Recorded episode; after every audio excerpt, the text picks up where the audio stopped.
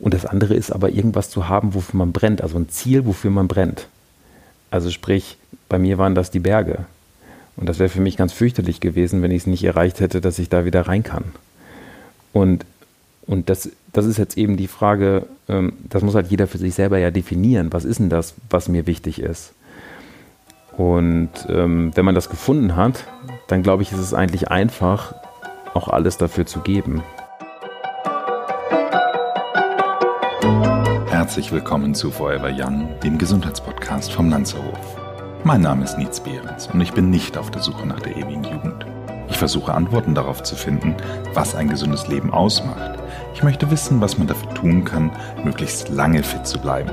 Aus diesem Grund treffe ich jede Woche einen Gesundheitsexperten, der mir meine Fragen beantwortet. Und wer weiß, vielleicht kann man am Ende durch dieses Wissen doch ein längeres Leben führen. Unbegrenzte Willenkraft, unbegrenzte Möglichkeiten. Wie groß die Willenskraft unseres Körpers besonders in Extremsituationen sein kann, überleben zu wollen, können wir uns gar nicht ausmalen. Hierfür ist unser heutiger Gast ein positives Beispiel. Tim Wortmann ist seit vier Jahren in unserem Team der Sportwissenschaftler am Lanzerhof Tegernsee. Darüber hinaus gehört er zu den besten Ultra-Trail-Runnern der Welt. Etwas über zwei Jahre ist es her. Am 19. Juni 2018 startete Tim zu einem Trainingslauf der sein Leben veränderte. Heute erzählt er uns, wie er seinen Unfall wahrgenommen hat und wie er es schaffte, sich zurück ins Leben zu kämpfen. Herzlich willkommen, Tim Wortmann. Ja, servus, hi. Lieber Tim, du warst ein Ultra-Trail-Läufer. Kannst du unseren Hörerinnen vielleicht mal erklären, was ein Ultra-Trail-Läufer eigentlich ist? Mhm. Also es ist äh, definitorisch ist einfach alles, was oder Ultralaufen an sich ist definitorisch all das, was äh, abseits oder über dem über der Marathondistanz stattfindet. Also, also mehr als 42 Kilometer. Genau, mehr als 42,115 und dann ähm, da geht's los. Ähm, wenn man das jetzt im Trail oder auf Trails macht, also sprich hier bei uns eben in Bergen, dann nennt man das Ultra Trail. Und da gibt es ganz viele unterschiedliche Spielformen, von laufbar bis relativ technisch. Und ich habe es ganz gern gemacht, möglichst lang. Also richtig gut war ich eigentlich so ab 160 Kilometern. Entschuldigung, 160 Kilometer. Läuft man die am Stück? Genau, die läuft man dann eben am Stück.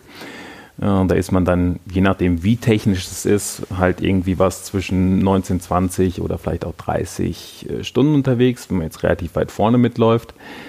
Ähm, das Ganze geht natürlich weiter, bis auch Leute, die dann irgendwie 52, 54 Stunden ähm, für eben diese 160 Kilometer benötigen. Und als ich mich damals da, also dieser Trainingslauf hat halt stattgefunden, da habe ich mich vorbereitet auf ein Rennen, was 330 Kilometer gewesen wäre. Aber das läuft man doch nicht am Stück. Die läuft man an für sich auch am Stück oder zumindest ist es ein Non-Stop-Rennen. Man entscheidet dann, wann man wie wo Pausen macht. Also sprich auch bei diesen anderen Rennen Klar muss man essen, man muss trinken. Ähm, man bei 330 Kilometer, wenn so die Siegerzeiten um die 72 Stunden liegen, da muss man vielleicht auch mal ein paar Minuten schlafen oder zumindest mal ein Nap machen, weil sonst sich ja solche Dinge wie Halluzinationen einstellen würden. Das ist bei diesen normalen Rennen, sage ich mal, normalen Ultra-Trail, der so vielleicht zwischen 80 und 160 Kilometer stattfindet, zumindest in der Spitze nicht der Fall. Also da ist es dann auch doch noch eine richtige Competition, wo man gegeneinander läuft und wo dann auch ein gewisses Tempo durchgehalten wird. Natürlich find, das, ist das Ganze nicht so schnell wie auf der Bahn äh, beim 10-Kilometer-Lauf, das ist klar. Aber nur nochmal äh, wirklich, äh, man läuft über 100, 160, in dem Fall über 300 Kilometer berghoch und runter mhm. in einer Art Rennen gegeneinander. Genau. Also das, das, sag ich mal, bekannteste Beispiel ist der Ultra Trail du Mont Blanc. Und da laufen die halt eben diese 160, also ein bisschen mehr, 160, 170 Kilometer einmal als Tour um das Mont Blanc Massiv. Und da stehen ein paar Berge im Weg rum. Das heißt, die läuft man dann rauf und runter. Das heißt, in deiner aktiven Zeit, äh, wie oft weiß ich gar nicht, welche Maßeinheit ich jetzt denken soll, aber wie oft bist du dann so Marathon gelaufen? Ist das dann reguläre Trainingseinheit gewesen, 40 Kilometer zu laufen oder wie kann ich mir sowas vorstellen? Also tatsächlich ist es so, ähm, dass das immer so ein bisschen darauf ankommt, wo man, wo man sich gerade auffällt. Also wenn das eher flacheres Gelände ist, dann ist so ein Marathon relativ schnell mal mit auch ein langer Lauf dann halt. Also sprich, ähm, auch wenn ich jetzt hier aus Tölz, also ich wohne in Tölz, äh, von daheim so in Voralpen unterwegs war, dann war es ganz häufig mal so, dass am Wochenende der lange Lauf bei mir eben dann schon die Marathon-Distanz entweder überschritten hat oder aber auch gekratzt hat. Mm, tendenziell geht es aber eher wirklich um Time on Feet, also sprich, wie lange ist man auf den Füßen. Und wenn das jetzt ein beispielsweise sehr technisches Gelände ist, kann es auch mal sein, dass man nur, naja, 20 Kilometer unterwegs ist. Wenn diese 20 Kilometer aber gespickt sind mit 3000, 4000 Höhenmetern und davon vielleicht noch ein bisschen mit auf, wo man die Hände benutzen muss, also so kleine Kletterpassagen, dann dauert das halt eben so lange. Und dieses Ultra-Trail-Training, so im Vergleich zum klassischen Laufen, Lauftraining für, für einen Marathon, für einen Straßenmarathon, unterscheidet sich dahingehend, dass tatsächlich diese Zeit auf den Füßen relevant ist für den Trainingserfolg und natürlich aber auch das einfach im Berg sein. Denn darum geht es ja letztlich. Wenn man da halt irgendwie einen Tag, also 24 Stunden äh, im Berg unterwegs ist, dann muss man halt mit all dem, was einem dann vor die Füße geworfen wird, sei das vom Wetter, vom eigenen Körper, wenn sich irgendwie der Magen rumort, wenn irgendwas wehtut, oder halt einfach den Bedingungen, die sich ja ständig ändern. Also jeder, der im Berg unterwegs ist, wird das wissen. Also man kann jeden Tag die gleiche Strecke laufen, aber die ändert sich jeden Tag. Aber genau mit diesen ganzen Veränderungen muss man einfach klarkommen und darf das Ziel nicht aus den Augen verlieren. Und das ist halt eben, dass egal was passiert, man am Ende halt über diese Ziellinie läuft. Ich war mal ganz stolz, dass ich in meinem Leben schon siebenmal Marathon gelaufen bin, ähm, aber äh, das ist dann ja wirklich äh, ein Witz dagegen. Ich stelle mir die Logistik extrem schwierig vor, weil alleine die Menge an Wasser, die man so bei sich haben muss, ist doch wahrscheinlich schon signifikant. Oder trinkt man als Ultraläufer nicht so viel? Mm, ja, also jetzt im unterschiedlich. Also im Wettkampf gibt es Verlegungsstationen, das heißt, man kann das zwischendurch immer auffüllen mm, und man hat dann halt eben diese kleinen Softflask oder ein Camelback oder vielleicht auch irgendeine andere Form von Flaschen dabei. Und da habe ich tatsächlich jetzt nicht mehr als einen halben Liter immer am Mann gehabt, weil alle spätestens 15, 20 Kilometer ist dann ja äh, die nächste Verpflegungsstation da. Oder man ist ja in der Natur unterwegs. Das heißt, da gibt es natürliche Wasserquellen und die kann man nutzen. Und wenn ich jetzt ähm, im Training war, dann habe ich ganz häufig auch gar nichts zu trinken mitgenommen. Dann geht es manchmal daran, dass man vielleicht auch ein bisschen leiden muss, aber das gehört eben auch zum Ultra-Trail-Laufen dazu. Oder aber, dass man halt eben auch weiß, wo halt gewisse ähm, Punkte sind, wo man was trinken kann. Man muss ja dazu sagen, du hast ja Sportwissenschaften studiert. Das heißt also, eigentlich weißt du ja auch genau, was du deinem Körper damit so ein bisschen antust. Also empfehlen würdest du das wahrscheinlich deinen es ist kein Gesundheitssport. Nicht unbedingt. Also es, ist, es gibt, aber das ist ja immer so. Äh, immer dann, wenn was Leistungssport wird, ist es per se kein Gesundheitssport mehr. Also das muss man so oder so sagen. Und ich habe das ja nun auch mit Blick auf Leistung betrieben. Ähm, und was das andere angeht, ist, glaube ich, schon der menschliche Körper dafür gemacht, sich viel zu bewegen. Wir bewegen uns eigentlich eher zu wenig. Das heißt aber nicht, dass das Maß an Bewegung jetzt rein von, also auch dieser sehr repetitiven Bewegung des Laufens, so wie ich das durchgeführt habe, ähm, Gesundheits, irgendwas mit Gesundheit zu tun hatte. Natürlich nicht, also zumindest physisch gesehen. Mental würde ich sagen, ähm, aber schon, weil das natürlich auch immer für mich, ich habe immer gesagt, also das ist meine Form der Therapie, einfach weil man da so viel verarbeiten kann, wenn man einfach in dieser stumpfen Bewegung, eigentlich stumpfen Bewegung, die aber so schön ist äh, und so leicht und so simpel, halt eben in der Natur unterwegs sein kann kann ich hundertprozentig nachvollziehen, weil ich merke das auch im Vergleich zu anderen Sportarten wie Radfahren zum Beispiel. Du, du kannst deine Gedanken einfach komplett fließen lassen und beim Radfahren, also gerade wenn du auf der Straße fährst, muss man natürlich nochmal eine andere Konzentration und hat andere Ablenkung durch Verkehr und solche Dinge, die man beim Laufen natürlich nicht hat und beim Laufen in den Bergen wahrscheinlich nochmal anders, weil man sich natürlich ähm, voll darauf fokussiert, auf seinen Körper, wo der nächste Schritt landet und ähm, auf die Umgebung. Genau. Und die ändert sich und die ist aber auch immer da und das ist einerseits konstante, aber auch immer im Fluss, also so ein bisschen auch so wie das ganze Leben. Und Laufen ist einfach so wahnsinnig schön simpel. Also auch wenn man mich jetzt fragen würde, jetzt ist es halt eben nicht mehr so viel das Laufen, sondern halt andere Sportarten, die sind alle schön und das ist auch total nett, diese Mehrdimensionalität. Aber das simple oder diese simple Bewegungsform von Laufen, Gehen, die kann einfach nichts ersetzen, also die Schönheit, die da drin liegt. Ja, dann kommen wir doch mal zu dem 19. Juni 2018. Du hattest gerade gesagt, du warst auf dem Trainingslauf für diesen über 300 Kilometer Lauf und ähm, dann äh, bist du im wahrsten Sinne des Wortes abgestürzt. Genau. Ähm, das war tatsächlich ein relativ langer Lauf, an dem ich am Ende noch so eine Gradüberquerung angehängt hatte. Ich habe es immer ganz gern gemacht.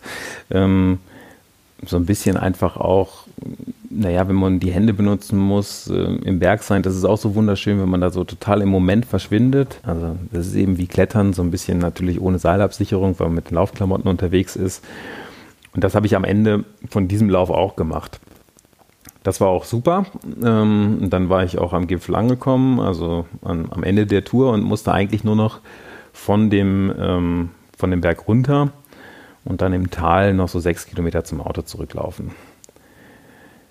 Ja, und äh, dann habe ich leider wie so, eine, wie so ein Filmriss. Also ich weiß noch, ähm, ich sitze auf der Kammhöhe, mh, hm, versuche mehrfach ähm, irgendwie ins Gelände abzusteigen. Also es ist alles weglos gewesen, weil es jetzt kein, kein wirklicher Wanderweg war.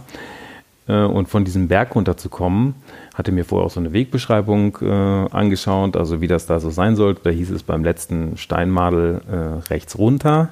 In dem Hang war ich, mein, also dachte ich, dass ich in dem Hang gewesen wäre, bin da runter, da war aber, sollte so durch so Latschengassen gehen und das war alles irgendwie nicht so wirklich ähm, machbar.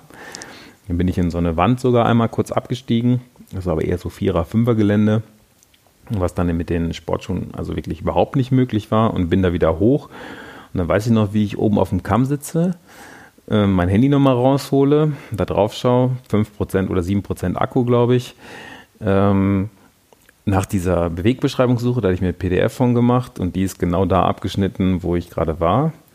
Also konnte mir nicht weiterhelfen. Ich hatte kein Netz. Also dementsprechend jetzt irgendwie nach dem Weg suchen macht da auch keinen Sinn habe ich so kurz die Augen zugemacht, dann haben so Bienen gesummt, es war irgendwie so eine totale Stille und so habe ich noch gedacht, das ist irgendwie paradox, diese, ein, diese Ruhe und gleichzeitig dieses doch ein bisschen beklemmende Gefühl, weil ich jetzt schon irgendwie doch eine gewisse Zeit nach dem Weg gesucht hatte und gar nicht wusste und dann gedacht habe, das gibt's ja nicht. Also, also Gefühl von Verlaufen. Ja, ich muss ja irgendwie von diesem Berg wieder runterkommen und das war jetzt eigentlich nur noch so Gras-Schrofengelände, also jetzt nicht irgendwie was, was äh, sehr beeindruckend aussah und dachte, das, das ähm, jetzt will da runter. Ich wollte irgendwie noch einkaufen, das war auch noch in meinem Kopf, es muss jetzt auch ein bisschen schneller gehen. Ja, und das nächste, was ich dann halt weiß, ist, ähm, wie ich in einem Car liege. In einem was liegst? Äh, in einem Car, also sprich in so wie so eine Schutthalde, also mhm. Mit ganz vielen kleinen Steinen. Ähm, und mir halt schon irgendwie klar ist, es ist irgendwas passiert, äh, weil mein Bein ist nicht mehr da, wo es vorher war. Also das war quasi über meinem Kopf. Ähm, die Arme waren irgendwie so ein bisschen komisch. Ich habe das natürlich nicht so richtig mitgekriegt, was da jetzt eigentlich, äh, was da jetzt so Phase ist. Habe dann halt versucht, das Bein runterzuholen. Das habe ich auch hingekriegt. Habe dann gesehen, dass das alles nur so wabbelig ist und so schlackert. Und dann war mir klar, weil ich dann auch so eine, ich konnte dann so runterschauen und habe im weiter ferner so halt eben den Forstweg oder die Forststraße gesehen. Da ist auch so eine, so für Kühe so ein Unterstand. Und wusste ungefähr, wo ich war, grob, aber konnte das auch nicht so richtig abschätzen. Mm. Aber mir war halt klar, ich komme hier selber nicht mehr raus, weil ich mich auf gar keinen Fall irgendwie das Gefühl hatte, ich konnte mich überhaupt nicht bewegen. Mhm. Und dann habe ich, das, das, springt alles, sind auch mehr so kleine Minisequenzen. Also am Anfang habe ich auch gedacht, dass der, das Schwarze, was ich da so irgendwie im Kopf habe, äh, der freie Fall war. Mit, mittlerweile glaube ich, dass es eher ist, dass ich da kurz irgendwie dann bewusstlos war. Mhm. Dann habe ich, ähm, weiß ich aber wieder relativ detailliert, wie ich die Rettung gerufen habe. Also das Telefonat, da kann ich mich gut dran erinnern und ähm, wie ich mich dann so seitlich in dieses Kase sehr steiles Gelände, das hat mir wahrscheinlich auch das Leben gerettet, weil das wahnsinnig viel vom, vom Aufprall abgenommen hat. Ähm, wie ich da liege, das Handy unter meinen Kopf lege. Das Handy hatte ich in einem Rucksack, ich hatte so einen Laufrucksack an, das hat aus irgendeinem Wunder überlebt und erstaunlicherweise in dem Moment Netz gehabt. Also wie ja, gesagt, Wahnsinn. Und äh, kurz vorher ja kein Netz mehr, ne? Genau, ich, ich habe da nie Netz im Karwendel eigentlich und ähm, äh, da hatte ich dann Netz und habe dann 50 Minuten mit der Rettung telefoniert. Das muss ich auch mal vorstellen mit 7% Akku. Also wer iPhones, also ich meine, das ist keine Werbung, aber die gehen halt so im Gelände häufiger doch auch mal schneller irgendwie aus. Total. Und ähm, ja, aber da hat mir das dann eben das Leben gerettet und dann ist die Rettung gekommen, hat mich mit dem Hubschrauber da rausgeholt und erstmal nach Innsbruck ähm, in die Klinik geflogen. Also du, äh, soweit man das äh, noch nachvollziehen kann, bist du ja 150 bis 200 Meter abgestürzt. Genau. Also es ist eigentlich ein totales Wunder, dass es überhaupt äh, gut ausgegangen ist. Ja, Wahnsinn. Also wirklich ein, ein, ein, ein, ein wirkliches Wunder. Jetzt äh, für dich, ähm, glaube ich, äh, war es ja auch sehr schwierig dann zu beschreiben, wo du denn eigentlich bist. Also dass die, die Bergwache dich finden kann. Genau. Also beziehungsweise ich wusste es, glaube ich, eigentlich schon. Ich wusste, ich liege halt unter diesem Gipfel der Schaufelspitze in irgendeinem Nebenkar. Ähm, und da ist der Weg, also eigentlich der, auf den ich auch später drauf wollte. Also auf diese Vorstraße musste ich, das war mir klar.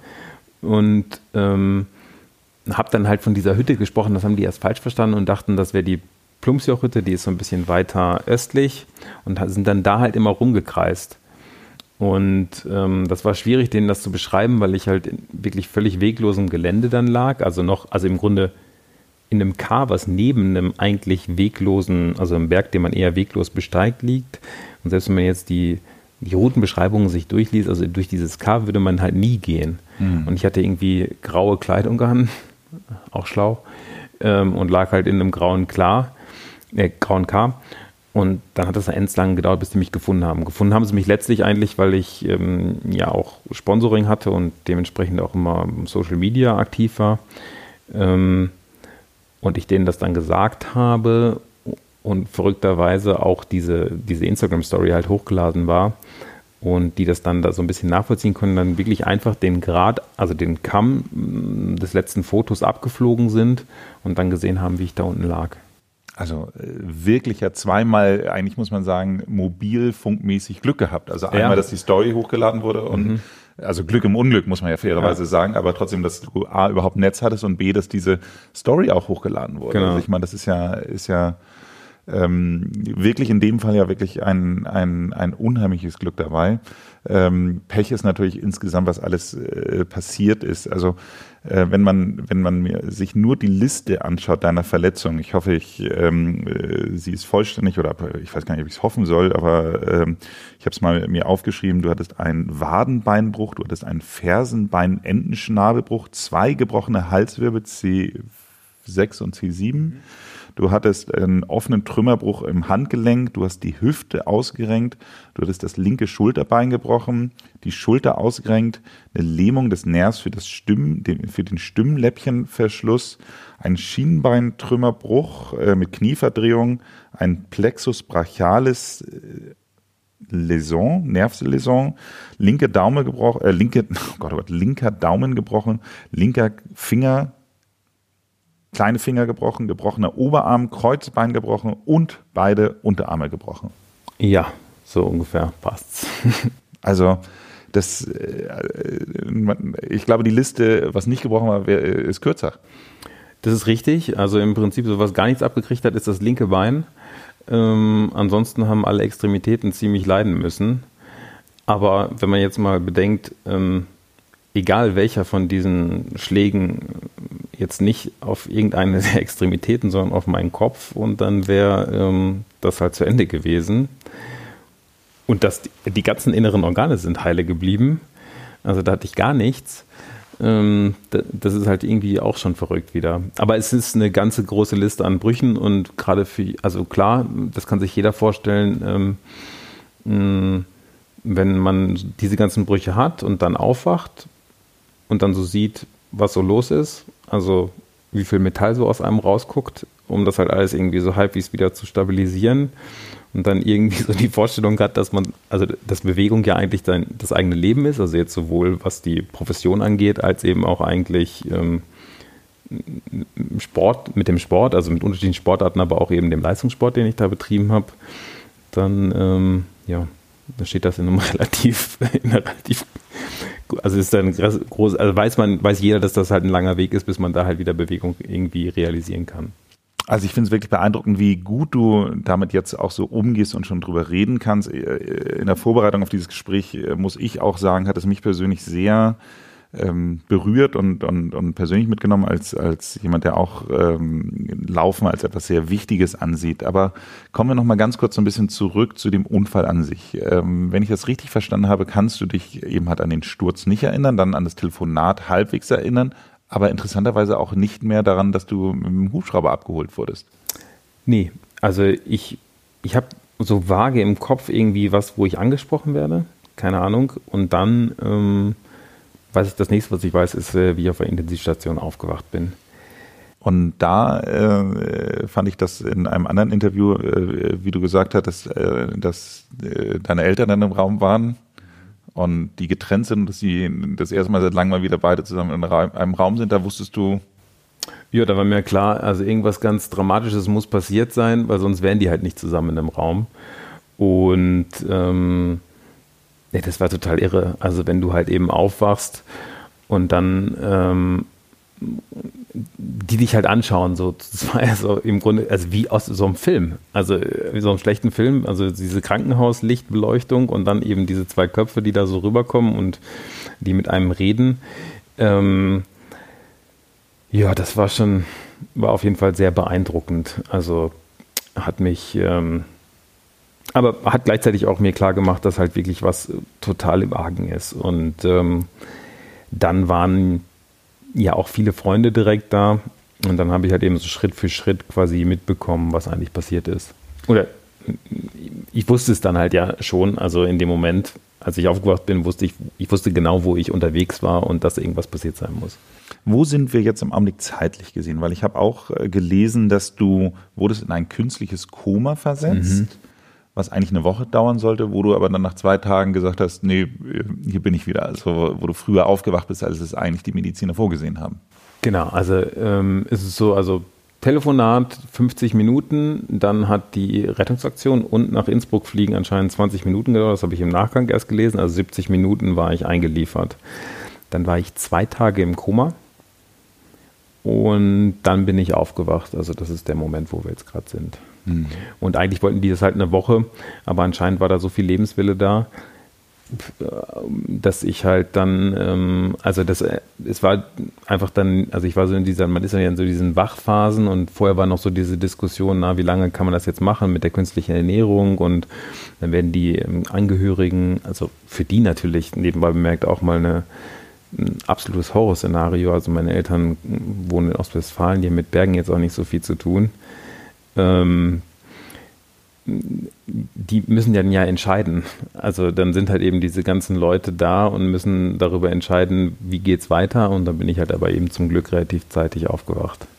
Warum macht man das, so ein künstliches Kummer? Weißt du das? Na, einfach weil die Schmerzen nicht aushaltbar sind. Also das ist quasi so ein, also soweit ich weiß, der, der Grund. Also dass es tatsächlich einfach so ist, dass der Körper mit, mit diesem, also es ist ja so ein Polytrauma, äh, einfach nicht klarkommen würde. Also ganz egal, wie viel Medikamente man gibt, ähm, funktioniert es dann einfach nicht. Und dann wird man halt in so ein künstliches Koma versetzt, um halt erstmal so aus diesem ersten quasi Schockzustand äh, dann rauszukommen und, und dann können die letztlich ja auch entscheiden, welche Baustellen werden jetzt wie wo zuerst angegangen. Also was, in, also als ich die, da aufgewacht bin, war ja die Halswirbelsäule und die Schulter, weil man das ganz gut zusammen machen konnte, im Grunde schon versorgt. Also die OPs waren dann schon durchgeführt. Und dann ging es halt um die nächsten Schritte ich meine, das ist ja eigentlich äh, von all den Verletzungen, muss man ja sagen, ist ja im ersten Augenblick erstmal die, der Bruch der Halswirbelsäule eigentlich ja der größte Albtraum, muss man ja wirklich sagen. Genau. Weil letztendlich ist ja, ähm, ich sag mal, sehr naheliegend wäre, dass es zur äh, Querschnittslähmung führen könnte. Genau, also das, das, ist, also das ist auch so, auch wie in jedem Film. Also wie, wie, ist ja auch so, wenn man im ähm, Bewegungsbereich arbeitet und auch so ein bisschen vielleicht Reha-Prävention was zu tun hat. Und das sind ja so Sachen, über die man sich auch Gedanken macht, schon vorher. Und es ist genau so, wie man sich das vorstellt. Man wacht dann auf, man checkt so, oh, es ist irgendwas nicht okay. Und das Erste, was man macht, ist, man probiert mal, ob man seine Finger und seine Zehen bewegen kann und ob man die spürt. Jo, das ging. Und dann ist so das Erste, puh, okay. Also sowas ist nicht passiert. Und so war das auch. Also ich habe das sofort erstmal, das war das Erste, was ich halt, was ich halt abgecheckt habe, ob das halt, ob das halt noch funktioniert. Und es hat funktioniert, es hat sich irgendwie auch alles so normal angefühlt, obwohl natürlich alles unter so einem riesen Schleier hängt.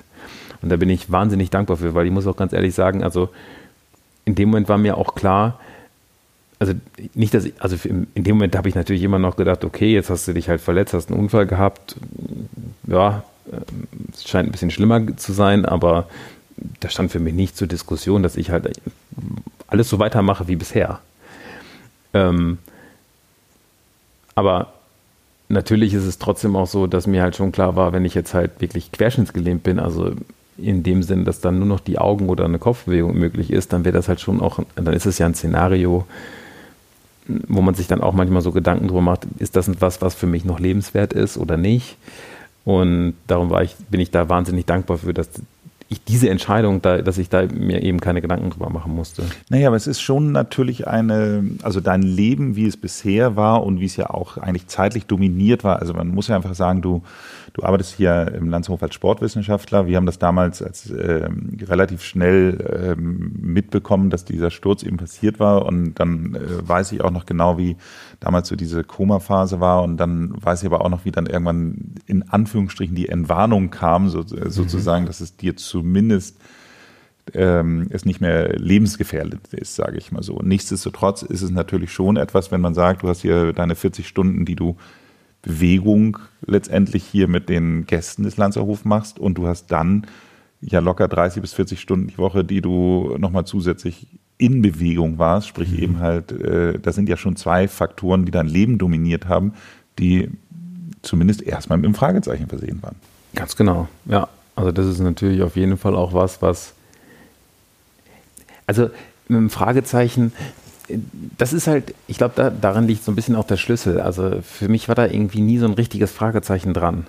Also es war zwar, ich habe das, ich das natürlich dann Schritt für Schritt mitbekommen, wie schlimm eigentlich alles ist. Und es ist ja auch so, dass ich ähm, eben über ein gewisses Fachwissen äh, das dann auch ganz gut einordnen konnte, was heißen eigentlich diese ganzen einzelnen Diagnosen. Plus ich ja das äh, wahnsinnige Glück hatte, dass ich ziemlich nah dran war und sowohl von hier, vom Lansehof, als auch von anderen äh, Kontakten, die ich hatte, halt ein gutes Netzwerk da war, was mich dann ja auch unterstützt hat in diesem Prozess durch diese, durch diese ganzen, durch diese Wirrwarr an Dingen, die dann auf einen zukommen, halt irgendwie durchzukommen. Und ähm, dann war mir schon klar, okay, ja, da, also, oder es kamen dann häufig auch mal irgendwelche so Schreckensmeldungen, also Hiobsbotschaften, wo man dann vielleicht im ersten Moment, wo die Botschaft an sich äh, mir eigentlich jedes Mal hätte den, den Boden unter den Füßen wegziehen sollen. Aber ich weiß gar nicht, wieso das so ist. Ähm, aber für mich war das immer so, ja, okay, hm, glaube ich nicht. Also ich habe das immer irgendwie war mir das halt schon klar, dass ich halt wieder, also für mich war eigentlich am allerwichtigsten, dass ich wieder auf den Berg komme. Also natürlich ist es so, dass, ähm, dass das Laufen im Vordergrund stand und ich konnte mir das auch nicht vorstellen, dass, also da kommen wir ja später vielleicht noch zu, dass es so ist wie jetzt. Also das, ich hätte früher gedacht, wenn es so ist wie jetzt, dann habe ich keine Lust mehr zu leben. Aber ähm, also mein eigentliches Ziel oder das, was mir so fürchterlich wichtig war, war halt, dass ich halt eben weiter wieder im Berg gehen kann. Tatsächlich, also wie, wie quasi, man sagt ja mal, wenn man vom Pferd abgefallen ist, möglichst schnell wieder aufsteigen, aber das ist ja in deinem Fall ja. nicht so einfach gewesen. Also ich meine, letztendlich ähm, muss man ja erstmal auf das Pferd raufkommen. Genau, also die Berge, die gut, ich habe das dann, also letztlich äh, das erste Mal auf dem Berg stand ich dann wieder, als ich aus dem Krankenhaus entlassen wurde und dann auf dem Weg in eine Reha war. Da hat mich nämlich eine Freundin mitgenommen und dann äh, sind wir zwar noch mit der Bahn, ähm, auf den Berg gefahren, auf den Gipfel und ich bin dann die letzten 50 Höhenmeter mit so äh, Krankenhausschlappen und äh, meinen Krücken, also so Schulterstützkrücken waren das, halt eben zum Gipfel hochmarschiert und das war ein wahnsinnig toller Moment. Kannst du für unsere Hörerinnen vielleicht mal einen kurzen Zeitablauf geben? Das heißt also, mhm. du warst dann im Krankenhaus, so bist aus dem künstlichen Koma erwacht. So äh, trotz allem kann man sich ja vorstellen mit ähm, mit gebrochenen Halswirbelsäulen äh, äh, oder Halswirbeln und, und Schulter und allem, was da so zugehört, hat es wahrscheinlich erstmal eine ganze Zeit gedauert, bevor du dich überhaupt wieder bewegen konntest. Oder wie, wie kann man sich das vorstellen? Ja, also ich war, ähm, Also im Prinzip der ganze stationäre Ablauf sind viereinhalb Monate. Viereinhalb Monate, die du. Die, die stationär war jetzt also stationär erst im Krankenhaus und dann halt eben in der Reha. Mhm. Ich bin, ähm, es hat aber, glaube ich, acht Wochen gedauert, bis ich wieder, nee, stimmt gar nicht, sogar zehn, bis ich wieder selber auf Toilette gehen konnte. Also zweieinhalb Monate, das muss man sich mir wirklich vorstellen. Zweieinhalb Monate, die. Genau.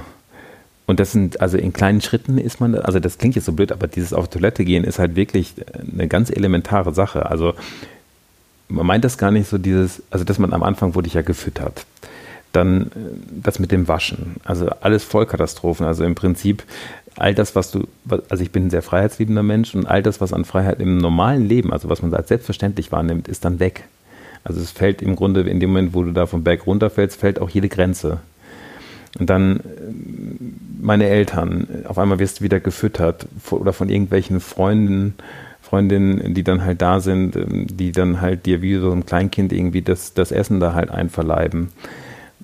Das ganze Waschen. Und dann irgendwann, Schritt für Schritt, schaffst du es dann halt vielleicht aus dem Bett zumindest mal ähm, irgendwie ins Bad geschoben zu werden. Und, und, und das, ist, das macht halt natürlich total viel mit, mit dir. Also einerseits war ich da die ganze Zeit darauf fokussiert, dass es immer einen Schritt weiter geht, dass immer ein bisschen mehr an Bewegung dazukommt. Also ob ich jetzt meinen gelähmten Arm die ganze Zeit angestarrt habe, dass er sich gefälligst wieder bewegt oder halt im Bett dann irgendwie das, was an Bewegung möglich war, gemacht habe.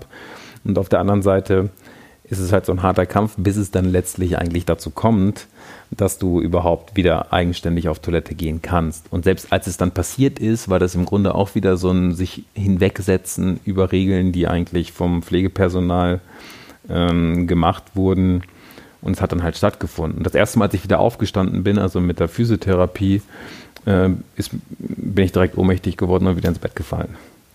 Also, weil der Körper dann so runterfährt. Also, weil man ja wirklich die ersten paar Wochen einfach nur liegt und auch nichts anderes möglich ist. Wenn man das Ganze jetzt als Film darstellen würde, dann äh, hat man ja alle diese Bilder vor Augen, wie dann eben halt äh, die Person dann anfängt, äh, immer äh, sich ein bisschen vorzubereiten, ein bisschen mehr Schritte, ein bisschen mehr Schritte und allem drum und dran. Trotz allem ist es ja so, dass äh, irgendwann klar war, dass gewisse Dinge nie wieder so sein würden wie vorher. Und äh, du hast ja auch danach noch einige Operationen gemacht, die auch nicht alle erfolgreich waren. Magst du dazu vielleicht nochmal was sagen? Ähm, ja, also insgesamt waren es zehn OPs. Mm, also und auch wieder Nachbesserungsoperationen. Also sprich, ähm, ich konnte am Anfang dann ja so gar nicht oder für mich nicht zufrieden. Also ich habe es dann irgendwann wieder geschafft. Äh, am Ende dieser Reha konnte ich ohne Krücken gehen, aber mehr schlecht als recht. Und damit war aber klar, dass eine gewisse Form von, von wirklich Belastung eigentlich nicht möglich ist. Und dann ist für mich als Läufer sicherlich das Knie die, die schlimmste Baustelle. Und dann habe ich halt ähm, da alles dran gesetzt und habe dann ja final auch das Knie noch ein zweites Mal operieren lassen, was dazu führt, dass ich es jetzt ja eigentlich adäquat belasten kann, aber dennoch ähm, sind natürlich bestimmte Bewegungsformen wie jetzt Laufen, also richtiges Rennen, äh, Backup gehen, ähm, schlichtweg einfach nicht möglich. Und auch die Beweglichkeit ist so eingeschränkt, dass auch Fahrradfahren zwar geht, äh, aber man muss es halt möglich machen. Und das ist eigentlich das, was ich quasi in der ganzen Zeit so gelernt habe. Also ist es, so ein bisschen ist es ja so wie der Sport, den ich betrieben habe. Also es wird dir halt irgendwas vor die Füße geworfen und du musst halt eben gucken, was du daraus machst. Und das halt nicht, und, und am Ende muss man halt wieder im, am Ziel ankommen. Und das ist für mich, dass ich wieder alleine auf die Berge gehen kann. Und ähm, also, oder würde ich jetzt vielleicht mal so als ein Ziel definieren. Also die Ziele haben sich sicherlich auch geändert, also von dem, wie es vorher war. Ähm, und und äh, da habe ich halt drauf hingearbeitet und oder arbeite ich auch immer noch drauf hin. Also dass es halt immer noch ein Schritt halt irgendwie weitergeht. Aber klar ist es halt so, dass bestimmte, dass man dann auch irgendwann einfach einsehen muss. Und das hört sich dann immer so, ist immer so, also jetzt glaube ich, rede ich da eh schon so sehr rational auch drüber, aber das ist dann so, das dauert, das sind ja alles Prozesse, bis man dann akzeptieren kann, okay, da bleibt was zurück. Also ich habe jetzt wirklich eine Beeinträchtigung und das ist auch, okay. ich habe keine Ahnung, wie lange gebraucht, um mir überhaupt diesen, diesen Schwerbehindertenausweis zu beantragen. weil man das ja gar nicht wahrhaben will, weil man dann ja auch denkt, ja, wenn ich jetzt nicht, aber ich bin, also das, ich bin ja nicht behindert. Also jetzt auch, also egal, ob das Wort jetzt halt irgendwie politisch korrekt ist oder nicht, da, ich meine das ja nicht so, Natürlich. sondern, sondern das ist halt so, dann ist man, weil man sich ja nicht so sieht oder nicht so wahrnimmt, weil irgendwie das ja auch so ein Prozess ist. Und dann muss man es halt irgendwann aber auch akzeptieren, dass bestimmte Dinge halt doch einfach so sind und damit auch umgehen. Wie sind denn die Dinge im Augenblick für dich? Also wie würdest du jetzt momentan deinen aktuellen Zustand beschreiben? Hm. Ich würde sagen, sehr stabil oder, äh, in dem Sinne, dass die Dinge sich alle gefestigt haben. Also ich kann wieder in dem Job tätig sein, den ich vorher gemacht habe mit ein paar Einschränkungen. Also bestimmte Sachen gehen halt nicht, aber da kann ich mich drum mogeln. Also dann eben verbal, weil bestimmte Bewegungen halt nicht möglich sind. Also jetzt rein vom, vom Training.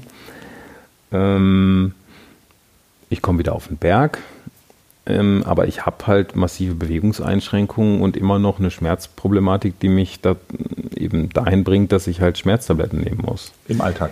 Im Alltag. Also mal mehr, mal weniger. Und ich kann da mit ähm, Naturheilverfahren und bestimmten anderen Dingen und auch mit meinem Bewegungsverhalten sicherlich ähm, dran arbeiten, äh, wie viel und wie wenig ich halt oder wie wenig ich brauche.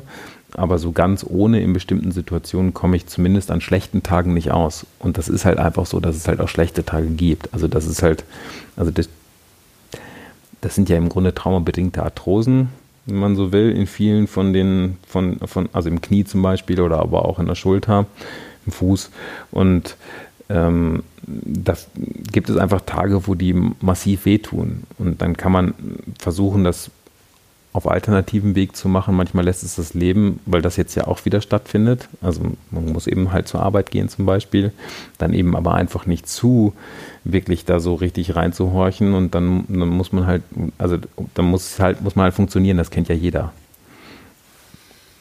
Ich fand das insgesamt schon wirklich sehr spannend zu hören, wie viel Unterstützung du insgesamt bekommen hast. Also ich würde jetzt mal, mal, vielleicht ist es ein Vorurteil, aber ich würde jetzt mal behaupten, dass grundsätzlich Ultraläufer normalerweise nicht das Image haben, dass sie den größten Freundeskreis und Netzwerk haben, aufgrund der zeitlichen Belastung, die alleine eben halt der Sport da auch äh, wegnimmt. Das ist ja im Grunde genommen eigentlich ja schon mal eine Sache, die sehr überraschend ist, muss man einfach sagen, dass es bei dir äh, doch so, so viele Leute gab, die dir dann ja auch geholfen haben. Und du hattest äh, es in einem anderen Interview gesagt, dass du in diesen viereinhalb Monaten dich kaum daran erinnern kannst, dass du keinen Besuch hattest. Mhm.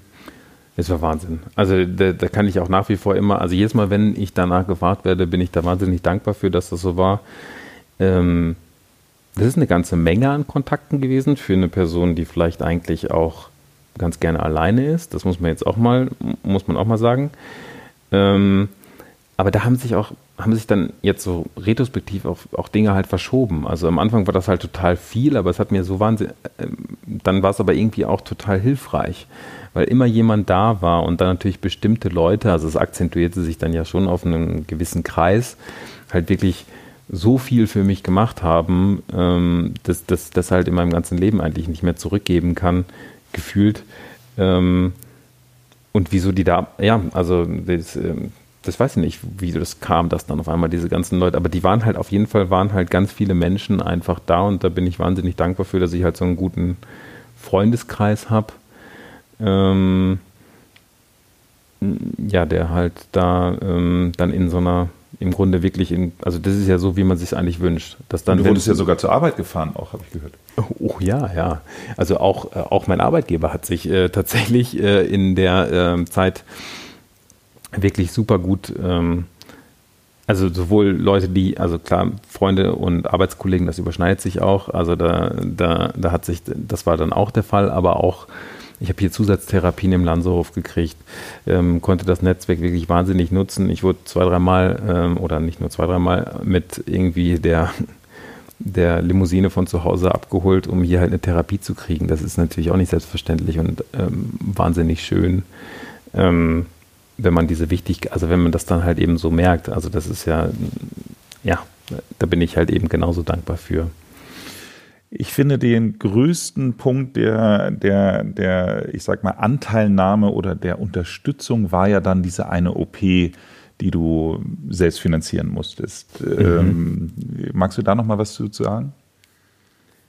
Ja, da war es halt so, dass ich ähm, über Glück, ja eben auch über Kontakt hier, also einfach, ähm, sprich, äh, der Mann von Frau Doktor, ähm, im Prinzip dann mein Knie operieren konnte, der ein ausgewiesener Spezialist ist und was auf jeden Fall wahnsinnig einen wahnsinnigen Schritt nach vorn bedeutet hat. Man kann es ruhig sagen, also Frau Dr. Benedette Reisch und ihr Mann ist der äh, Professor Benedette. Ne? Genau. Mhm. Und ähm, die Option war da, aber weil das in der Privatklinik ist, hat es halt eine gewisse Menge an, ähm, an Geld gekostet, die jetzt so pauschal erstmal nicht hatte. Und ähm, dann hat mich irgendwie eine Freundin auf die Idee gebracht, man könnte ja auch mh, hm, so ein Crowdfunding machen. Und da habe ich mir erst so ein bisschen gegen gesträubt, aber wie das da manchmal so ist, also wie gesagt, es sind so viele Grenzen irgendwie gefallen und, und dann ist die halt eben auch noch gefallen, dass man sich dann halt da so in der Öffentlichkeit stellt und halt nach Geld fragt. Und ähm, das habe ich dann gemacht und dann war das aber eigentlich sogar eher eine schöne Sache, weil ich auch da dann wieder, also sowohl aus der Trailrunning-Szene als eben aber auch ähm, aus dem normalen Netzwerk, Freunde, Bekannte, also alle haben sich dann auf einmal daran beteiligt und innerhalb von, also ein paar, also ich glaube, es waren ein Tag, zwei Tage, dann war das Geld halt da. Über wie viel Geld reden wir jetzt hier? Das waren jetzt äh, 24.000 24 Euro. Wow. So grob, ja. Und das war äh, verrückt. Also auch das, äh, auch hier, da werden sicherlich ein paar zuhören, die auch gespendet haben. Äh, da nochmal ein Dankeschön, weil es natürlich nicht dazu geführt hat, dass ich wieder laufen konnte, was vielleicht so die erste Idee halt irgendwie war. Ähm, womit sich dann auch jeder Läufer, also jeder, der da gespendet hat, natürlich identifizieren kann, weil alle dann, äh, dann denken, oh Mann, ey, wie schlimm wäre das, wenn ich nicht mehr laufen könnte? Okay, da kann ich was äh, Gutes tun. Dann war es auch noch kurz vor Weihnachten. Ähm, aber ich kann halt wieder auf den Berg gehen und das ist wirklich nur im Grunde oder hängt nur an dieser OP weil da halt das Tibia-Plateau, also im, im also in meinem, in meinem Knie halt eben so halbwegs wiederhergestellt wurde und ich da jetzt wieder eine Gelenkfläche, wenn man so will, halt zumindest habe, was halt vorher nicht wirklich da war. Wenn man jetzt so abschließend äh, vielleicht auch so als Tipp für unsere Hörerinnen ähm, etwas mitgeben kann, was würdest du sagen? Ich meine, ich kann mir, nein, ich kann es mir eigentlich fast nicht vorstellen, aber ich würde mal annehmen, dass es wahrscheinlich sehr viele Auf und Abs in deinem Gemütszustand gab während dieser ganzen Zeit und wahrscheinlich auch bis heute gibt. Aber was würdest du sagen, sind so die Faktoren, die dir geholfen haben, da durchzukommen? Und was sind so das, was, was man vielleicht auch so ein, so ein bisschen als Ratschlag mitgeben kann? Mhm. Ich finde das immer total schwierig, ähm, also da so wirklich so diesen, diesen Motivation, ist ja ein Motivationsratschlag im Prinzip, äh, halt, Tat, äh, ja. den halt zu geben, weil das ist ja auch das, was wir jetzt hier täglich in der Arbeit halt irgendwie haben. Es geht ja immer um sich aufraffen, wie kommt man denn, wie bleibe ich da dran? Ähm, und ich glaube, das, was bei mir dazu geführt hat, dass diese, diese intrinsische Motivation halt immer da weiterzumachen, ganz egal, ob es jetzt ein guter oder ein schlechter Tag ist, ob jetzt irgendwie was blöd ist oder nicht, sind einerseits die Erfahrungen, die ich im Leben gemacht habe. Also ich glaube, das ist halt einfach so, wenn man halt viel reist, viel Ultraläufe und sonst irgendwie, dass man immer so das Gefühl hat, dass es am Ende man irgendwie doch dahin kommt, wo man hin will. Also das gibt wahnsinnig viel Selbstvertrauen, das ist das eine. Und das andere ist aber irgendwas zu haben, wofür man brennt, also ein Ziel, wofür man brennt. Also sprich, bei mir waren das die Berge. Und das wäre für mich ganz fürchterlich gewesen, wenn ich es nicht erreicht hätte, dass ich da wieder rein kann. Und und das, das ist jetzt eben die Frage, ähm, das muss halt jeder für sich selber ja definieren. Was ist denn das, was mir wichtig ist? Und ähm, wenn man das gefunden hat, dann glaube ich, ist es eigentlich einfach, auch alles dafür zu geben. Und ich glaube, das ist so das, was, ähm, also eigentlich ist äh, die Empfehlung eher, nicht einfach nur so rumzuleben, sondern sich halt irgendwas zu suchen, für das man brennt, weil das Leben, das ist, passiert halt nur einmal. Und, und wenn man jetzt halt ähm, die ganze Zeit immer ganz viele tausend Dinge macht und man ist ja so einfach, sich in diesem ganzen Alltag zu verlieren, dann vergisst man manchmal, dass das Ganze ja eigentlich, also der Sinn des Lebens ja Leben ist. Und, und, ähm, und das am besten halt irgendwie halbwegs adäquat, sodass man damit zufrieden ist. Wow, ja, das glaube ich, der Sinn des Lebens ist Lebens. Also das ähm, trifft es sehr, sehr gut. Was würdest du sagen, der Podcast wird in äh, 2021 ausgestrahlt werden. Was würdest du sagen, sind deine persönlichen Ziele, wo du sagtest gerade, du hast Ziele für nur für dieses Jahr, nicht das, vielleicht kannst du auch über deine langfristigen Ziele sprechen, aber was würdest du sagen, ist so dein Ziel, was du 21 erreichen möchtest? Persönlich. Mhm, persönlich. Also tatsächlich ähm, gibt es so im Grunde drei, drei Komponenten. Erste Komponente ist, oder erstes Ziel, also es gibt drei Ziele. Das erste Ziel ist wirklich ein rein sportliches, also ich werde äh, bei so einem Fahrradrennen äh, mitmachen. Und das hätte eigentlich dieses Jahr stattfinden sollen, hat mit Corona nicht funktioniert. Äh, in Kirgisistan ist auch wieder so ein langes, ganz langes Fahrradrennen. Ähm, Wie lang? 1800 Kilometer. oh Gott. auch nonstop, also in ein paar 4000er Pässen. Da will ich so ein bisschen mal wieder rausfinden, ob das noch was für mich ist. Also sprich diese Art von Grenzerfahrung. Weil das auch spannend ist, weil sich nämlich ganz viele andere Dinge auch in meinem Leben verändert haben und ich teilweise das Gefühl habe, das ist mir eigentlich gar nicht mehr so wichtig.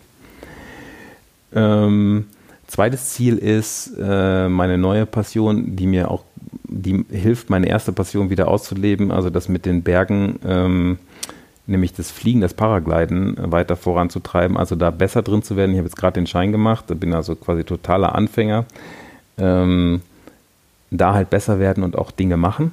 Ich habe das einmal gemacht und fand ja die Landung schon eine Belastung für insbesondere die Knie. Machst du dir da keine Sorgen? Äh, Mache ich nicht, weil ich es, glaube ich, ganz gut hinkriege mit so einem Auslernen. Ich bin einfach schlecht und äh, du bist gut, oder? Nein, so, so würde ich das nicht sagen. Ich hatte auch schon ein paar Landungen, die jetzt ein bisschen unsanft waren. Aber das hat das Knie eigentlich immer mitgemacht. Und dann geht's ja, da geht es ja auch wieder darum. Anfangsfrage zu Gesundheits, ähm, also ob man das empfehlen würde. Ich weiß nicht, ob ich das empfehlen würde, wenn man solche Brüche hat und solche sowas hat, ähm, sowas zu machen. Aber es gibt mir halt Lebensqualität also das, äh, ich brenne da halt für, das ist eine neue Passion. Ich denke, ich kann also jetzt, seit ich einen Schein habe, eigentlich fast nur noch übers Fliegen reden. Und ähm, dann, glaube ich, ist das richtig. Dann ist es richtig. Und ähm, das ist das nächste Ziel. Und dann gibt es ein persönliches Ziel, also noch einfach ähm, tatsächlich so ein bisschen, ähm, ja, halt weiter auch Sachen halt zurückzugeben, Beziehungskonstrukte, also ein bisschen mehr so auf sein Herz hören und Sachen halt ähm, für sich selber so geregelt kriegen.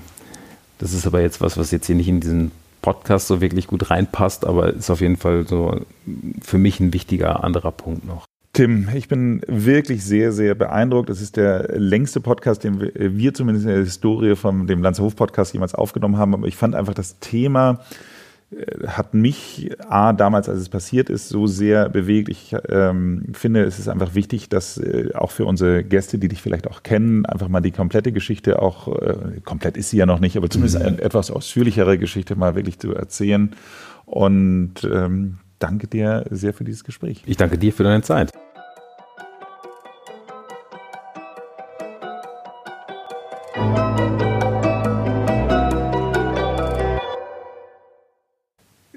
Persönliche Frage, woher kommt denn diese Passion für Berge? Ich meine, du bist in Ostwestfalen groß geworden, also im Vergleich zu Hamburg ist es der Bergiger, aber äh, als Berge würde ich das noch nicht bezeichnen.